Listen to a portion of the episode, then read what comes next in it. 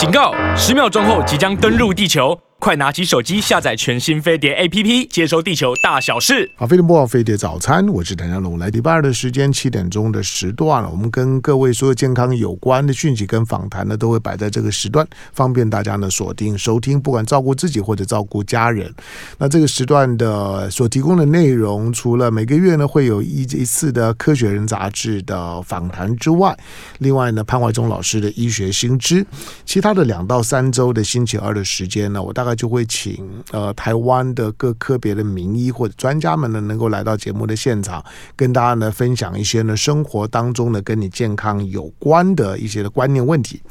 好，但是呢，即使做节目呢，在广播节目呢做了二十几年的时间了，这个单元呢也维持了二十几年。不过第一次呢有机会呢，可以呢可以针对针对呃毒物，嗯，我们说是有毒的物质。但什么是有毒的物质啊？恐怕大家很容易产生一些误解，因为有很多人觉得这个怎么会有毒呢？这个是这个是是如何如何？好，什么什么叫做叫做毒物啊？这个我们待会儿呢再来定义。那这本学在这本书呢叫做《毒理学》，就是说呃。毒应该我应该说读物理论吧，对不对？读读理学全书，那呃，这个读理学全全书呢，它的它在告诉你，就是说，其实你生活当中有许多的跟你健康有关的不舒适感，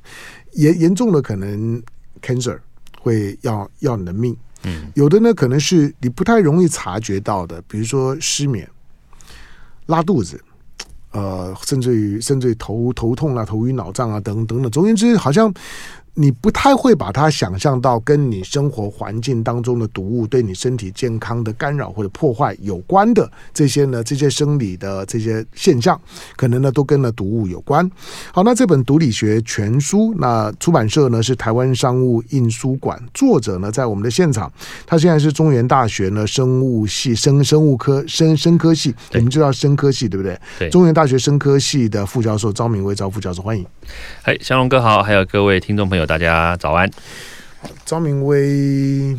呃，比我比我小很多。啊，所以刚刚刚张明威说，他在出国念书前的时候呢，还在还还会听飞碟早餐，还会看看我的节目。哎，让我真是不不胜唏嘘啊。好吧，不过你在你在你大学是念台大农化系，是的。呃，然后之后就出国，对，到美国去念书。对，到麻省理工，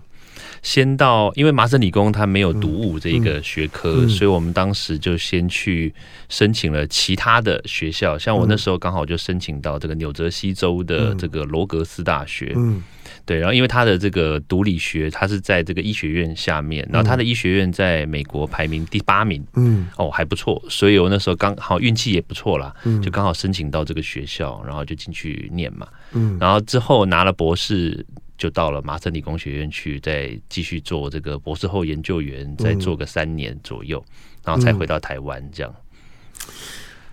那都已经念这些东西，都已经念念念成专家了。可能很多人会说：“那那你为什么不不去念医科呢？”哎，应该应该应该应该会有这样问你吧？其实很多哎、欸，嗯、我们说实在话，当时也蛮多的学长学姐、嗯、学长姐，还有一些后来的这些学弟妹，嗯，那特别是一些从中国大陆来的，嗯、他们也真的也都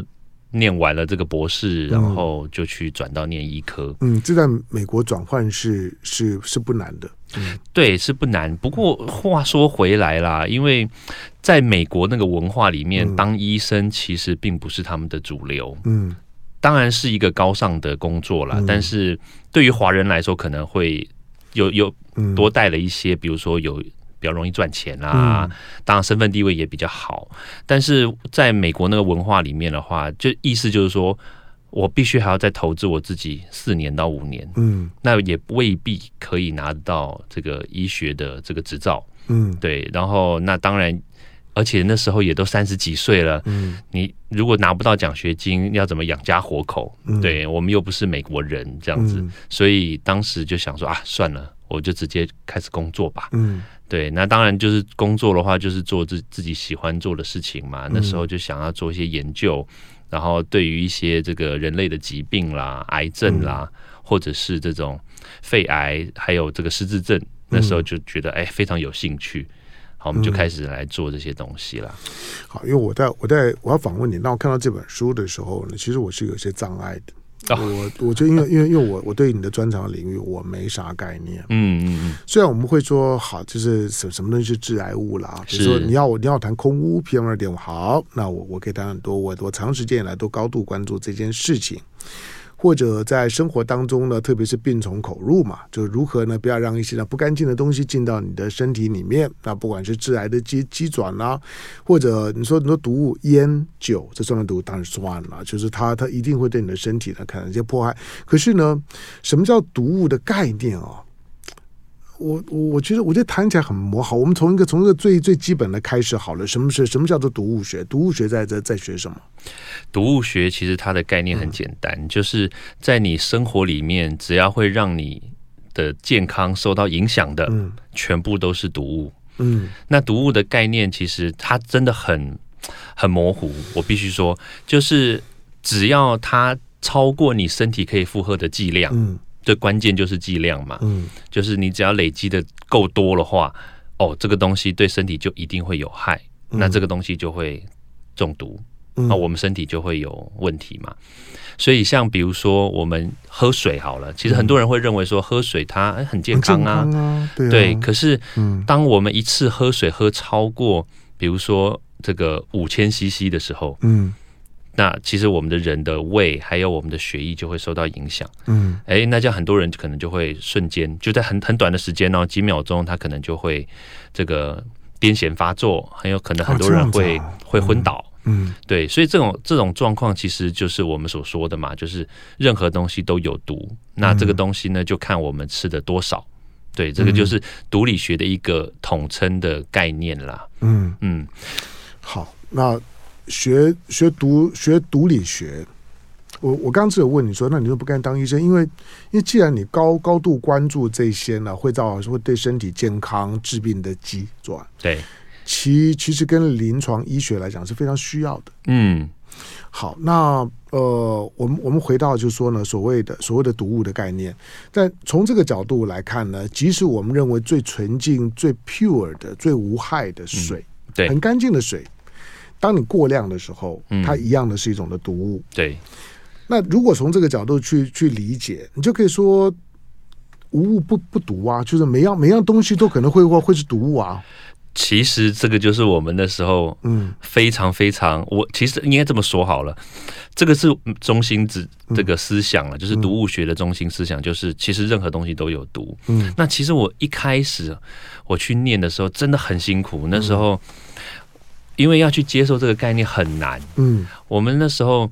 一开始去念，然后英文又不好，然后那时候听这些老师、这些老外，嗯，在台上讲这些东西的时候，你会觉得很很荒谬，嗯，就会说，哎，这个怎么可能？嗯，那我们一开始我我不能接受，然后我会我花了一整年的时间，其实我坐在台下，我都不晓得这些老师在讲什么，嗯。对，那虽然考试的时候我们还是考过了啦，嗯，因为考试的时候我们就照本宣科嘛，他讲什么我们就就就就就把它回答出来，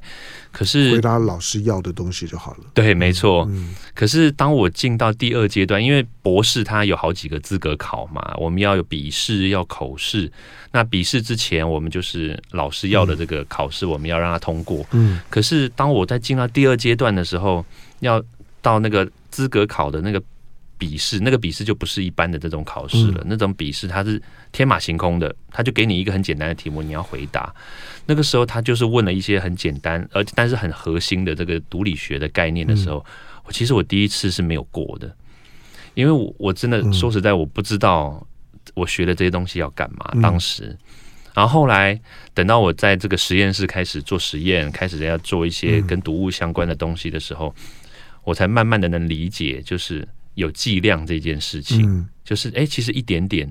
跟很多，还有一点点，如果我天天接触、嗯、很多，那我当然一瞬间，我可能我的身体的细胞，可能身体我的组织可能就会受伤，嗯、就会坏掉。但是一点点，但是当我每天接触的时候，那我是不是也会造成我的细胞坏死呢？嗯、结果后来这个结论就是，刚大家可能都会觉得说啊，我每天接触一点点，那我细胞会不会坏死？但问题就是，它细胞不会坏死。嗯，哎，这个跟我们原来所想的，哎，如果一次来很多，然后细胞会死掉的概念是不同的。所以我那个时候才慢慢的接触到，去了解到，不是接触啦，不只是接触，而是了解这个毒理学，它并不是这么单纯的，嗯，就是哦，我吃什么东西会中毒，然后食物中毒，像我们平常这种拉肚子一样，它不是，而是说真的。任何东西只要碰到，慢慢累积，细胞不见得会死掉，组织不就就我们身体的器官不见得会死掉，但是它反反而会变成另外一种不同的形态，那就简称就是慢性中毒。那这个时候，我们很有可能像比如说我们刚刚讲到这个 PM 二点五，嗯，那我们的肺如果每天接触一点点，那每累积个五年，累积个十年，嗯，那很多人就会变成是。肺腺癌的几率就很高了，然后或者是像比如说我们常常接触到的，去庙宇拜拜，我们接触到的这个香，其实这个香其实它也是变相的 PM 二点五，没错，它或者是像比如说这个妈妈或者家庭主妇在家里这个炒菜，这个油烟，对，其实它也是一个 PM 二点五，所以肺腺癌其实有很多很多，就像我刚刚所讲的，这个细胞死掉了吗？其实没有。只是他一直不断的接触这些我们号称的毒物，嗯，对，那他每天接触一点点，然后反而就会变形，然后最后就变成癌症了。嗯、所以这个后来我们就看了这些东西之后，我就发现其实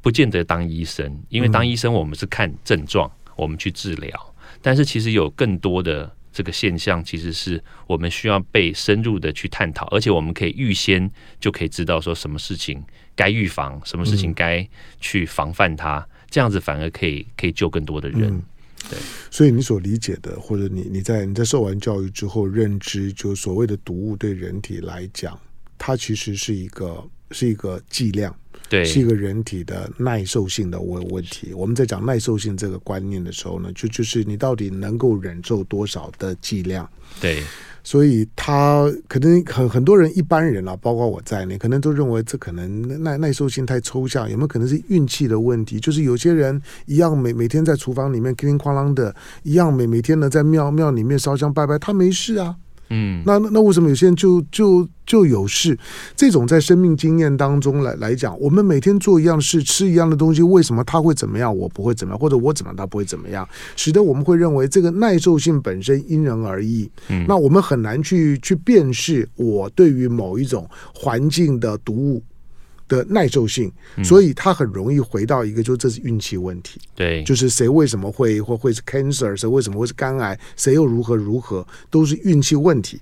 好，因此呢，毒物学它它本身呢，毒理学在发展的时候，除了让人家知道，就是说这个剂量的概念的重要性，但最重要是认识你周围当中来讲呢，最可能就是说会伤害你的毒物有哪些。嗯，然后我们进一下广告，在我们现场的呢，现在是呢中原大学呢生科系的副教授昭明威，那因为姓昭。的呢非常非常少哈，所以呢，我觉得有人姓叫姓昭哈，这个这个呢是一件是一件很很有趣的事儿。好，那呃呃，昭明威的这本书呢，《毒理学全全书》里面呢特别谈到一些，如果是有一些你明知就有毒，像是毒蛇一样有有毒，像砒霜一样有毒，嗯、那或者像某些毒品一样有毒，或者你起码知道抽烟呢是有毒的，或者酒喝太多的酒精中的中毒，这些的毒呢，你比较有概念的，比较可辨识了。可是有一些的毒，其实在你的生活当中，你是很不容易察觉的。嗯，这种不容易察察觉，就需要培养一些呢专业的所谓的毒理学的知识。来进广告，回头之后呢，继续跟赵明威聊。好，飞碟播网飞碟早餐，我是谭耀龙。来，今天呢，我们挑的这本书，这这本书呢是，嗯，它叫做《毒理学全书》。好，基本上认识你环境因子当中的致病，或者说跟你跟你致癌的一些的因子有有哪些？它可能跟你理解的不一样哈。就是呃，有一些你认为就是说，呃，在日常生活当中，你可能每天都在接触的，甚至于你你对它是没有任何防防范的。你吃水果，你喝水。他觉得这都是好的，对，OK，偶尔喝点酒，红红酒，为了为了为了，当然呢，我认为那个是长时间的自我催眠。喝红酒其实呢，对心心血管是好的，你可能都会有有这种印象，或者有很多先入为主的，对于你每天呢接触、吸收、摄取的东西，你对它没有毒物概念，没有那个毒的概念，嗯、所以不知不觉当当中，不管是在剂量上面或者个人体质上面，你就忽略了。比如说我我在我在做基因检测的时候，他很告诉他很清楚的告诉我说，你有酒精不耐症哦，那有有些人可能没没有。所以他就他就告诉你，你你应该是一喝点酒就会脸脸红。我说对，那你有酒精不耐症，那个是在你的基因当中可以看得出来，所以很早就提醒我。他也提醒我，就是说你你要小心，你可能会有尿酸偏高的问题。虽然到目前为止没有。好，因此每个人对自己的身体的辨识度，我我们刚刚讲的第一个，你的体质。跟的基因有关，跟的体质有关。有些人会有，比如说的什么什么呃疹啊等等，那个其实对很多人来讲可能就没事。或者有的人对花花粉会会过敏，过敏就是那因人而异了，跟你的体质跟你的基因有有关。再来就是说的，你在你在当你没有遇到的时候，你甚至不知道。再来就是说呢，就算不是什么基因的问题，每个人可能都会遇到对某一些的环境因子的剂量。就像你照 X 光片一样，照一张会不会怎么？不会。但是你你如果说，哎，我一天想要想要呢照五张，天天照 可不可以？医生一定不会让你这样做，是没错。他这就是标准的剂量的问题，就是你暴露在某个辐射剂量上面的风险问题。好，这样讲大家比较容易懂。好，生活当中呢，我们要如何去建立自己的所谓的毒物的概念？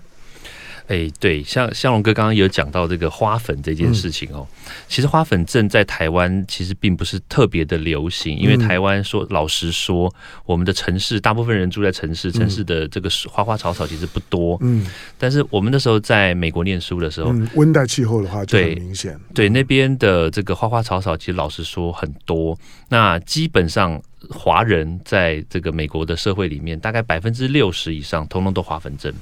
啊、真的吗？对，非常非常的严重。所以说华华人反而很严重，华人很严重。哦、那当然一来这个也是基因的问题，嗯、华人的体质比较偏向于这个敏感性，嗯、所以像比如说这花粉类的。它跑进身体里面来，我们的免疫系统就自然而然就要要来要来对抗它了嘛，嗯、所以就就会就会开始过敏啦，开始这个气喘啦，嗯、甚至是可能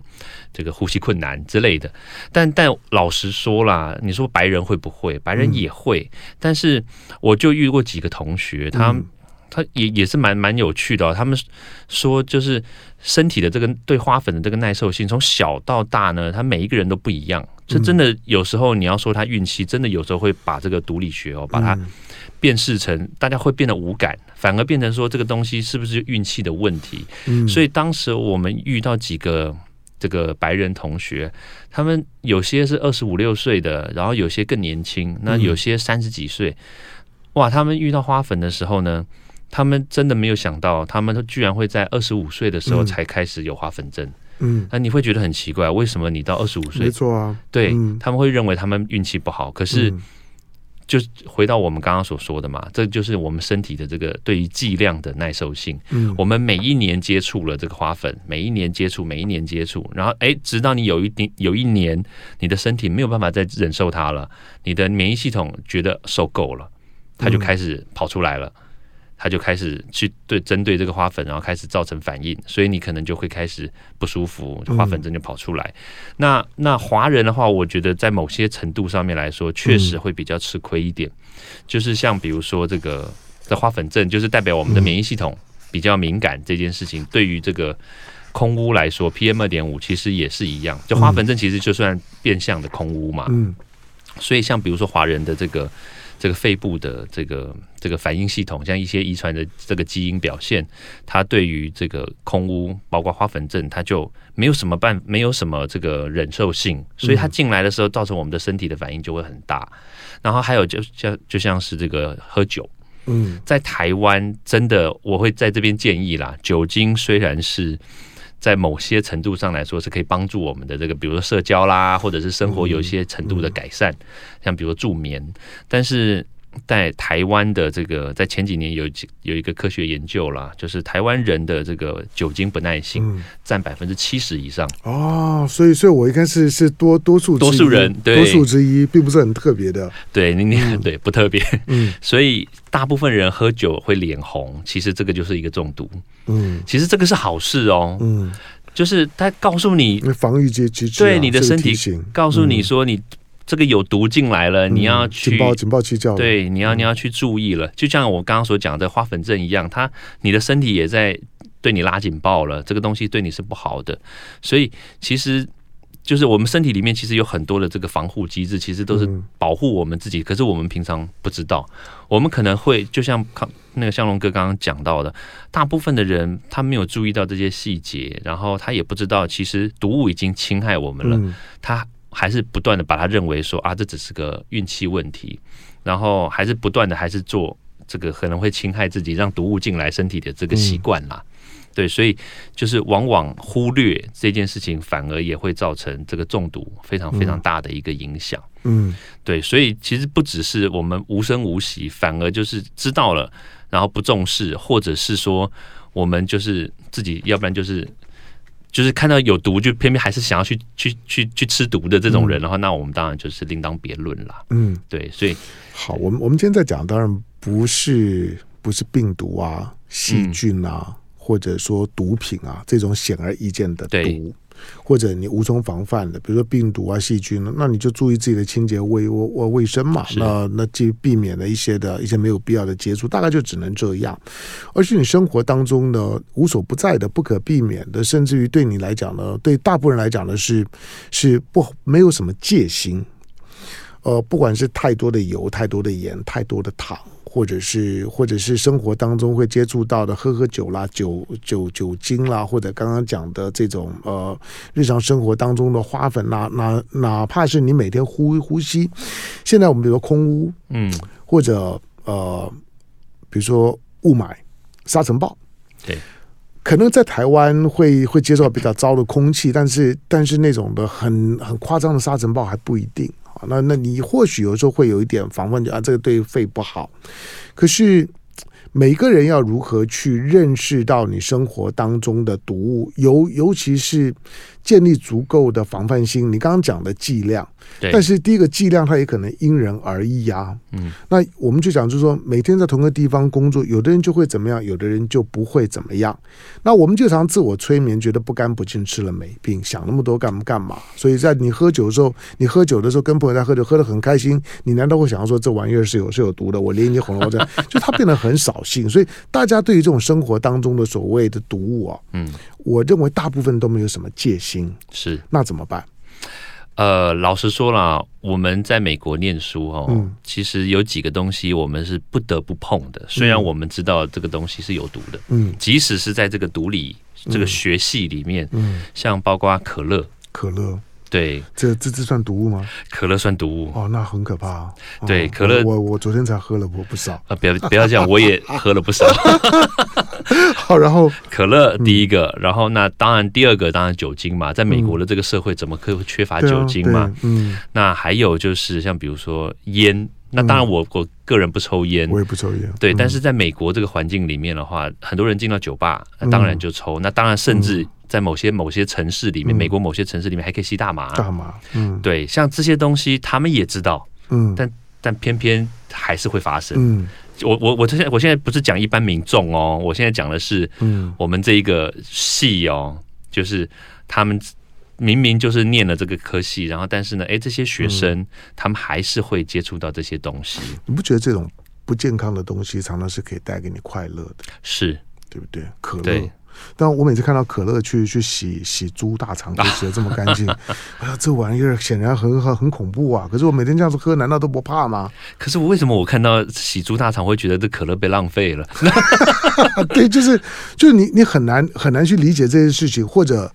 或者抽烟，抽烟的人他难道不知道这个东西致癌？或者呢，有有一天呢会有慢慢性肺阻塞？你晚年的时候呢，就算没有没有癌化，可是慢性肺阻塞、肺气肿也会让你呢，让你非常的的痛苦。难道不知道？知道。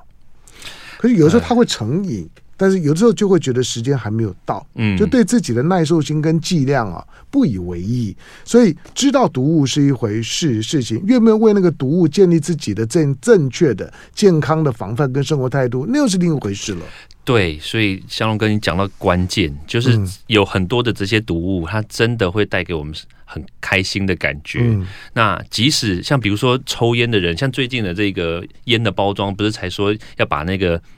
就是那个。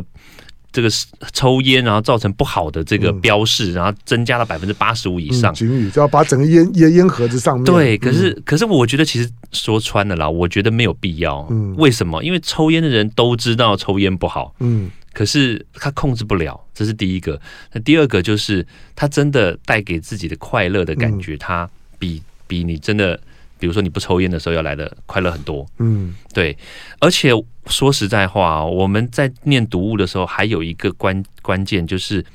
这个可恨之人必有可怜之处。嗯，嗯，我们不是在讲人，我们讲读物，嗯，就是你知道这个抽烟里面有尼古丁，嗯。啊，尼古丁对于人身体当然不好，那当然还有这个比如说其他的部分啦，什么焦油啦，但是尼古丁在在医学里面，它对于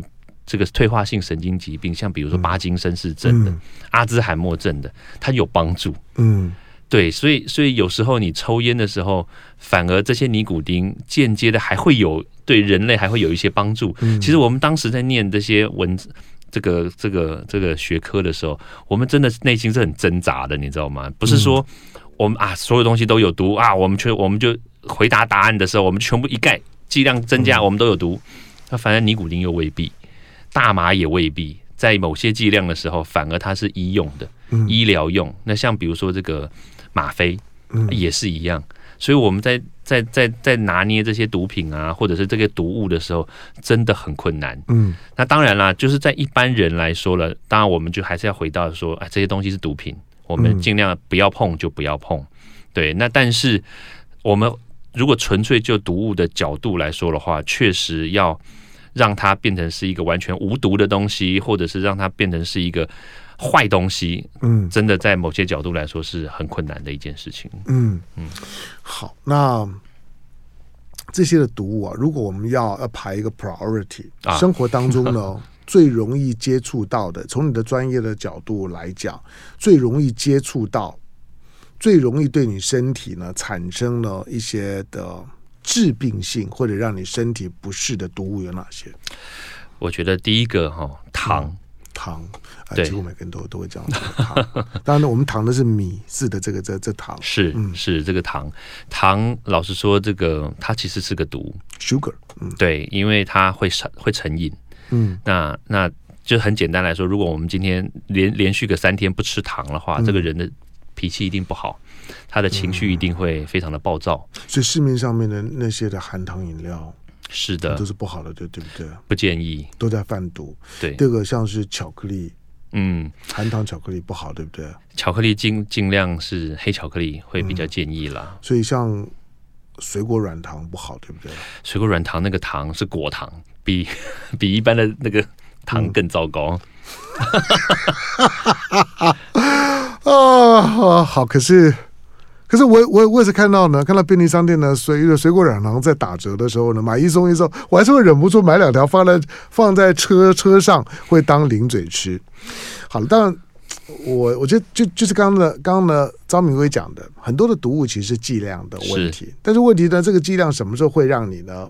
会让你呃意识到就是说你已经 over 了，已经对你产生影响了。嗯其实人体的自我的辨识度也很差，你哪里知道？就是说今天，今天你的、你的、你的可能身体的某些的不舒适，是因为你糖糖分摄取太多。嗯，不确定，否则你就不至于台湾的这种的这种的饮料店会会这么的发达。糖饮料店哇，那个全全球连锁，对啊，然后那个糖之之多，你随便去测，大概呢一杯里面呢都是几块以上的方糖剂剂量，都超标。对，其实基本的基本上都超标。对，那其实对啦，说实在话，这个不是只有台湾的问题啦，嗯、因为台湾现在手摇饮确实泛滥。嗯、但但是你看，像美国，我们我们还是以美国来举例子，美国几乎所有的饮料都加糖，除了酒精之外。嗯他连就是比如说很多这个美国人去这个中国餐厅，他们喝这个茶，嗯，我们很难想象你普洱茶你为什么要加糖？对啊，他们也加糖，嗯，哎，对，所以所以我觉得这个糖的这个问题啦，其实它并不是不只是一个毒物的问题，因为这个东西就像是可口可乐一样，他们其实都是商业，嗯，其实我们后来在念毒理学的时候，很多情况大家知道是毒，但是呢，你改变不了，因为后来。都最后都走到这个市场机制。嗯，像可乐它是市场机制，你不可能禁掉它；香烟它是市场机制，你不可能禁掉它，因为这个市场这么的大。糖它也是，所以基本上来说，我们讲到了这个会让人家中毒的这些东西，其实真正一天一点这样子腐蚀我们的人，这些东西，其实我们知道，而且政府也知道，嗯，全世界的的这些政府都知道，可是他们进不了，嗯，对这些东西，其实我觉得，像香龙哥，我回答你刚刚的问题，什么东西 priority 是什么？其实这些东西都是名列前茅。嗯。嗯，但是我们控制不了的，不止控控制不了，而且我觉得整个社会的价值观呢、啊，在合理化说，虽然我进不了，但是我给他课很重的税，我、啊、我可以把这些钱拿来呢做做其他的有益人群的事情，合理化呢是自己在贩毒这件事情。其实呢，政政府呢一直在贩毒，比如说烟，如果你真的觉得烟有问题，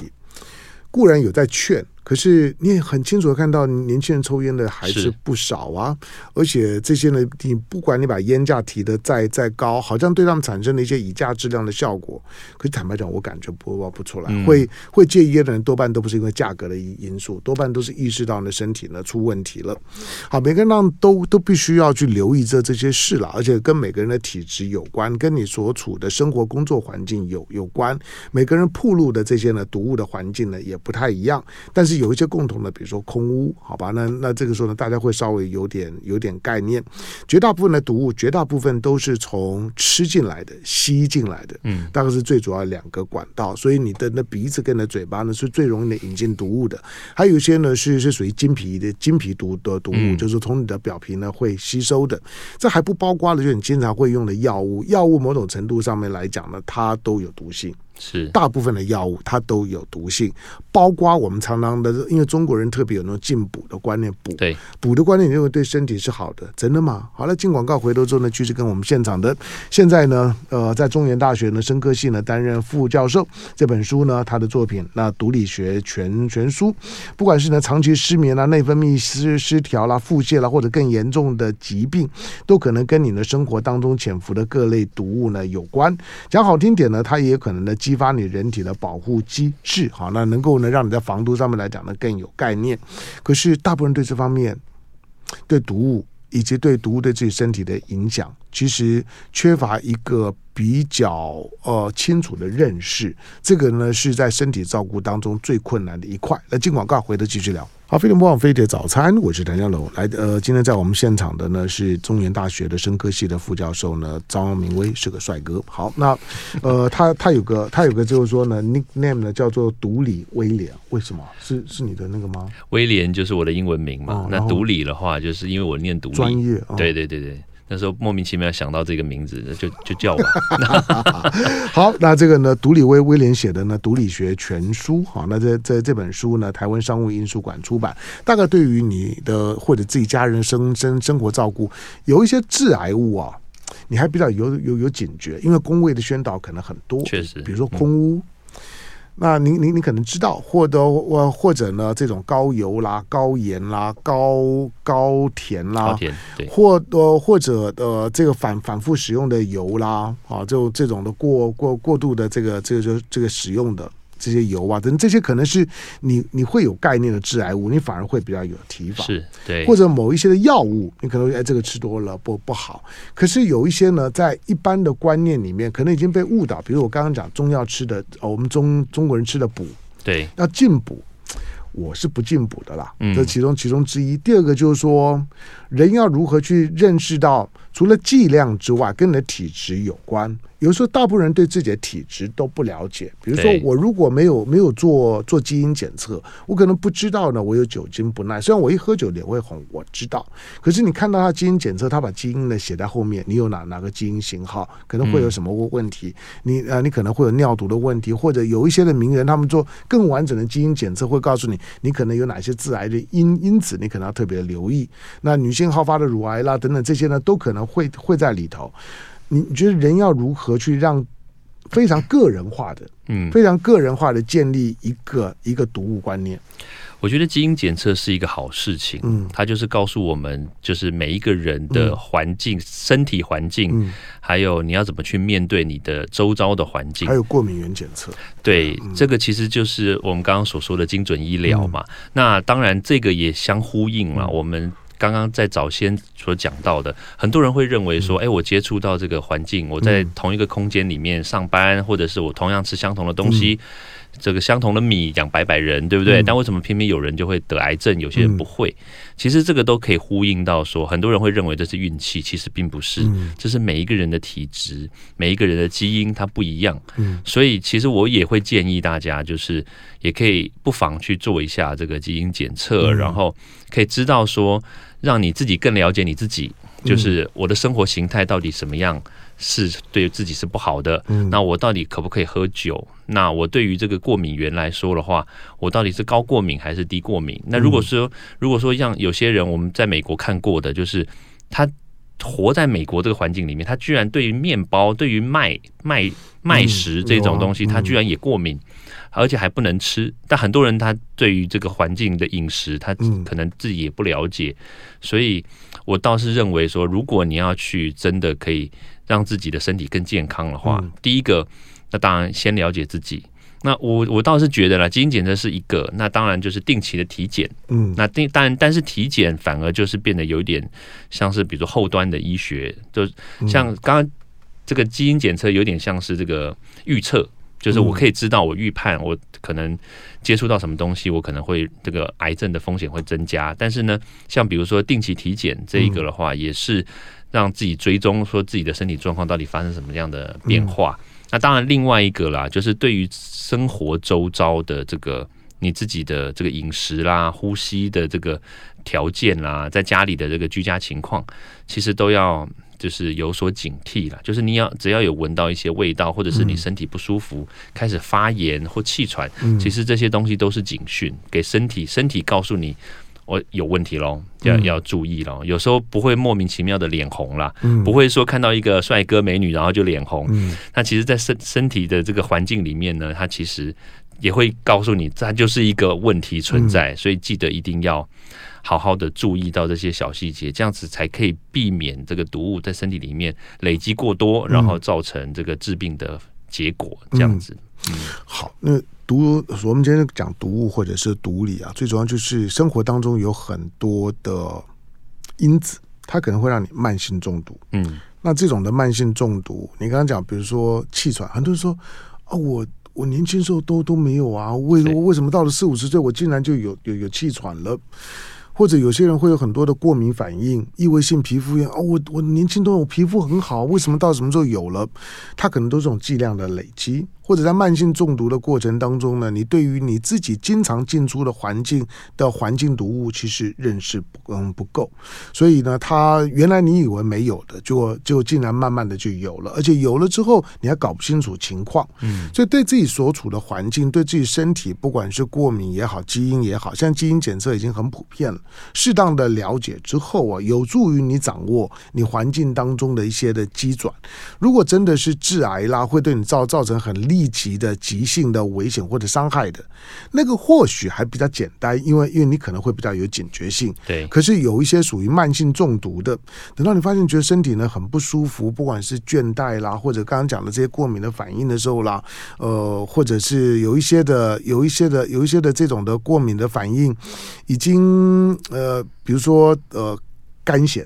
嗯，或者说是什么，你很难很难，你你只知道它它是一个发炎反应。对，虽然现在呢一些的一些的生物生物制剂的治疗也也能够呢有一点效果，但第一个费用很高，第二个它终究终究没有办法根治。是，那环境当中什么东西导致你有发炎的反应，这很重要。好，刚刚讲甚至于呢有很多你认为是进补的东西，比如说维他命，我们吃维他命很凶，嗯，真的这么好吗？第二个。呃，进补的这些中药材，真的真的是是补吗？我都不敢讲哈，我我我我只能说，我用一种最摆脱责任方式，就因人而异。是 OK，所以呢，你还是得要去认识一下，有哪一些基本的毒物是在我们的生活的周围，你很容易接触到的，避免过量啊。那同时，如果发现有一些不明原因的身体不不舒服，虽然感觉上不会要你的命。但是你还是要稍微留意一下，因为它很可能跟你的环境毒物呢是有关的。好，这本书来这个毒理学全书，那作者呢是这个毒理学的这个的呃权威，那他是中原大学的生科系的副教授呢赵明威。好，书呢是呃刚刚提到，那台湾商务印书馆出版，那书大家可以自己找来看，对自己的身体跟环境的认识呢可以更多一点，因为有许多你很难去理解，看了医生呢也找不出原因。的往往跟你生活环境当中的毒物的慢性中毒是有关的，这个是最麻烦。就是你找医生，医生可能也没办法给你答案，因为他根本不知道。就是呢，他做症状上面来讲，说我头很痛，我失眠，那你可能去找专科医生，专科医生怎么会知道呢？这些都可能跟你环境毒物呢是有关的。感谢今天到我们现场的赵明威，谢谢香龙哥。好，书呢，大家呢自己也找来看，那多认识一下呢自己的环境以及自己跟毒物的关系，特别是刚刚讲的，不管现在小孩子很多会做过敏原检测了，但过敏原检测这自费跟公费呢还还是差很多。第二个呢，基因检测，基因检测呢现在呢越来越普遍了，可以多了解一下呢自己有哪一些的致病或者说呢敏感的因子，这个对自我照顾来讲还是很重要。